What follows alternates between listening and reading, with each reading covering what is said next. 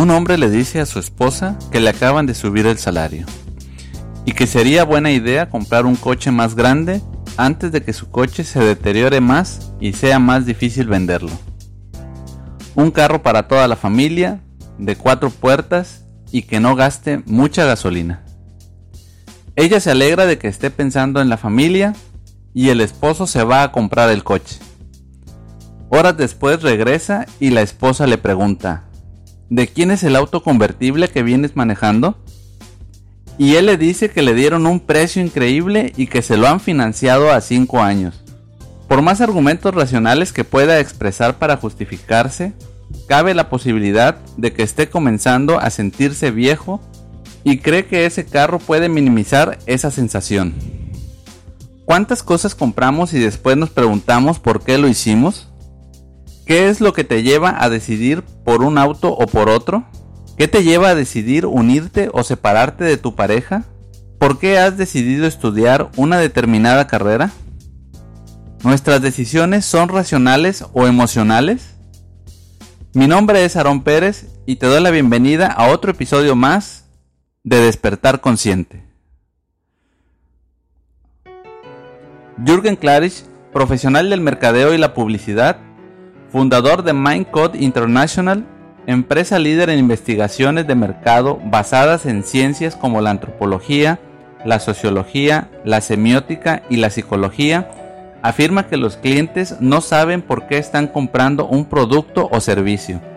Comenta además que el primer descubrimiento científico en el sector de las llamadas neuroventas indica que el 85% de la decisión de todo lo que compras es inconsciente o subconsciente y solo el 15% restante es consciente, siempre y cuando el comprador no sea un robot sino un ser humano que tiene un cerebro y siente emociones, los procesos de compra siempre son principalmente emocionales.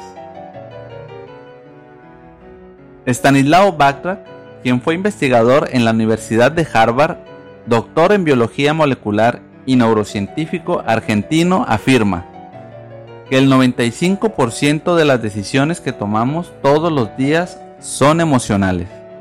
Cuando una persona de recursos humanos incorpora a una persona argumentando que su currículum es excelente, parece una decisión racional. Sin embargo, pasaron otras cosas en la toma de decisión que fueron emocionales.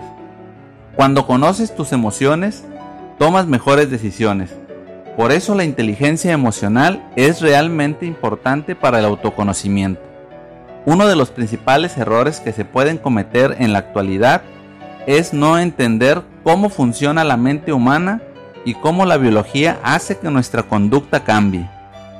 Contamos con muchas opciones como el psicoanálisis, el coaching, un cura, un rabino, meditación, libros, etc., mediante los cuales puedes conocerte más y en consecuencia tomar mejores decisiones.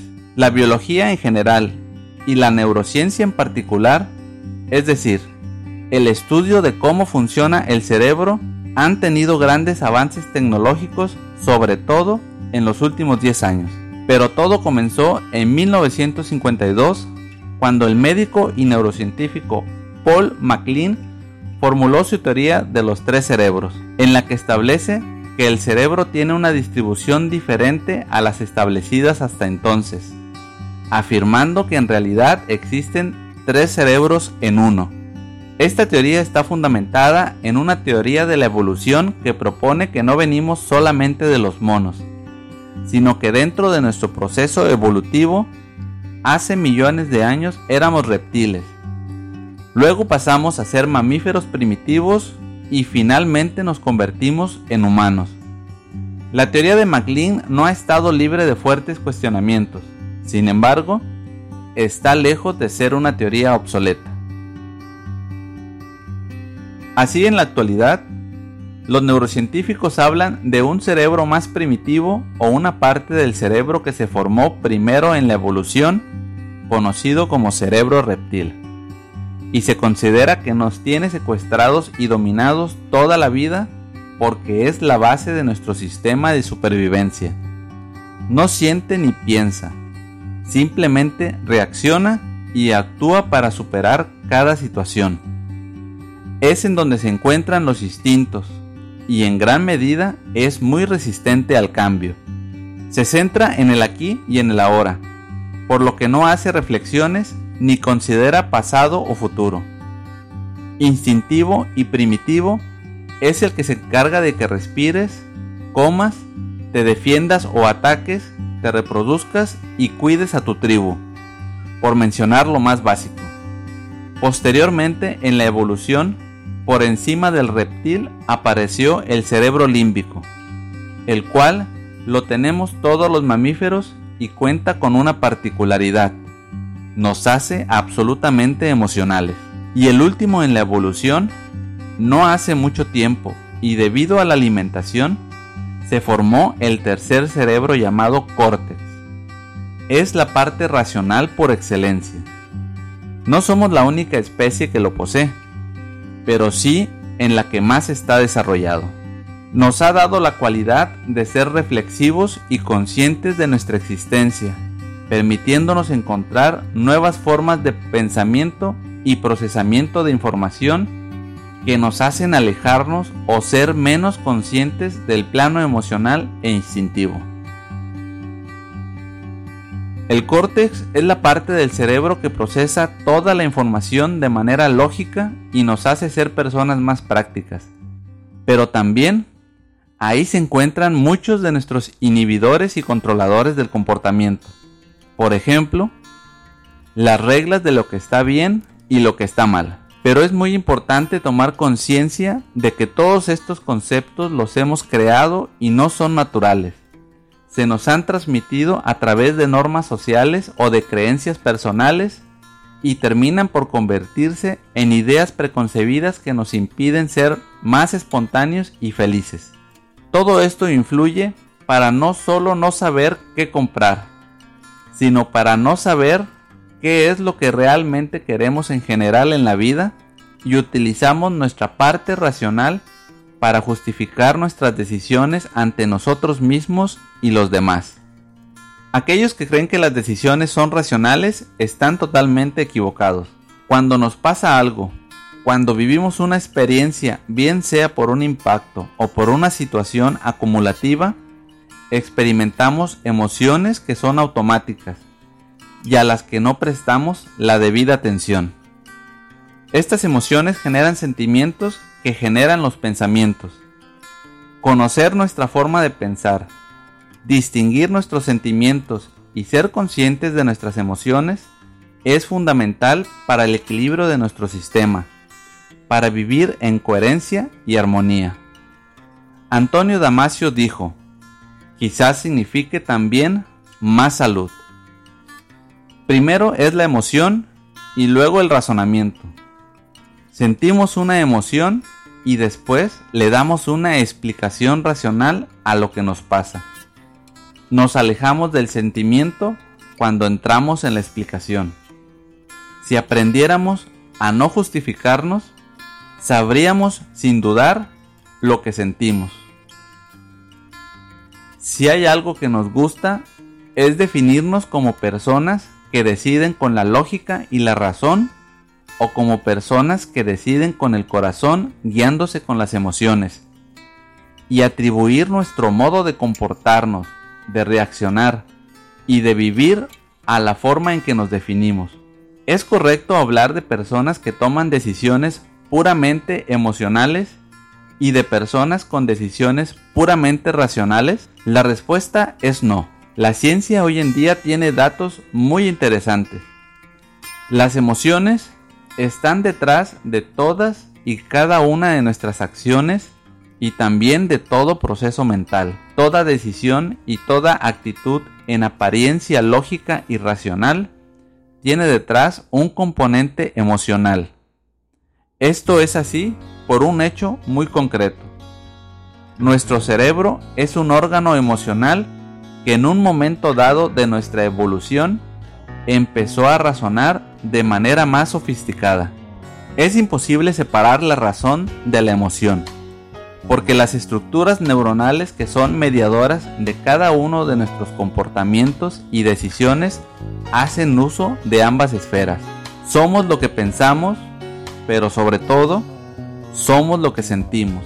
Ciertamente existen personas que son más impulsivas que otras, que se dejan guiar más por la intuición que por decisiones más meditadas y consensuadas con un largo ejercicio de reflexión. Pero no debemos creer que la emoción puede ser excluida de cualquier comportamiento. Hacer una distinción entre personas emocionales y personas racionales es totalmente erróneo. Hay emoción en la lógica y también lógica en la emoción. La percepción errónea con respecto a las decisiones es debido a los conceptos que se nos han transmitido por generaciones que nos han llevado a creer que la emoción es lo opuesto a la razón, que la emoción es del corazón y el corazón la antítesis del cerebro. Es como si estuviéramos obligados a declararnos de un bando u otro. En la vida en general abundan las ideas distorsionadas, como el creer que para tomar una buena decisión hay que hacerlo con la cabeza fría y excluyendo las emociones. Estudios como los realizados por Michel Tuan en la Universidad de Columbia indican que es erróneo etiquetar a las personas en emocionales o racionales. Sentir alegría, entusiasmo, experimentar inquietud e incluso sentir miedo también define un comportamiento racional. Todo comportamiento aplica en ambas dimensiones. No por mucho pensar o reflexionar en un aspecto hará que nuestra decisión sea más acertada. La única diferencia es el tiempo que pasará antes de que pases a la acción. Muchas veces invertimos horas e incluso días centrados en ideas completamente irracionales y que solo interfieren en nuestro bienestar.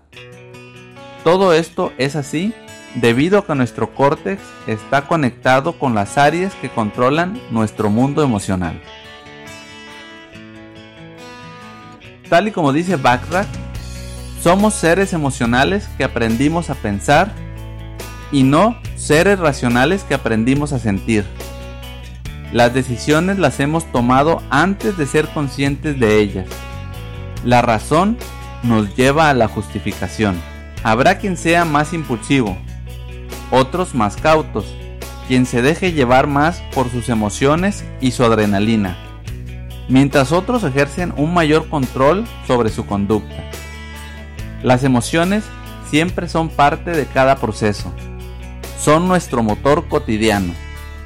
Saber entenderlas, manejarlas y usarlas a nuestro favor hará que tengamos una mejor calidad de vida. Al cerebro no le importa que seas feliz, solo que sobrevivas. No podemos controlarlo, pero sí gobernarlo un poco más. Para la neurociencia, cambiar es sinónimo de aprender. Aprendamos a modificar el cerebro y sacarlo de su rutina y su automatismo.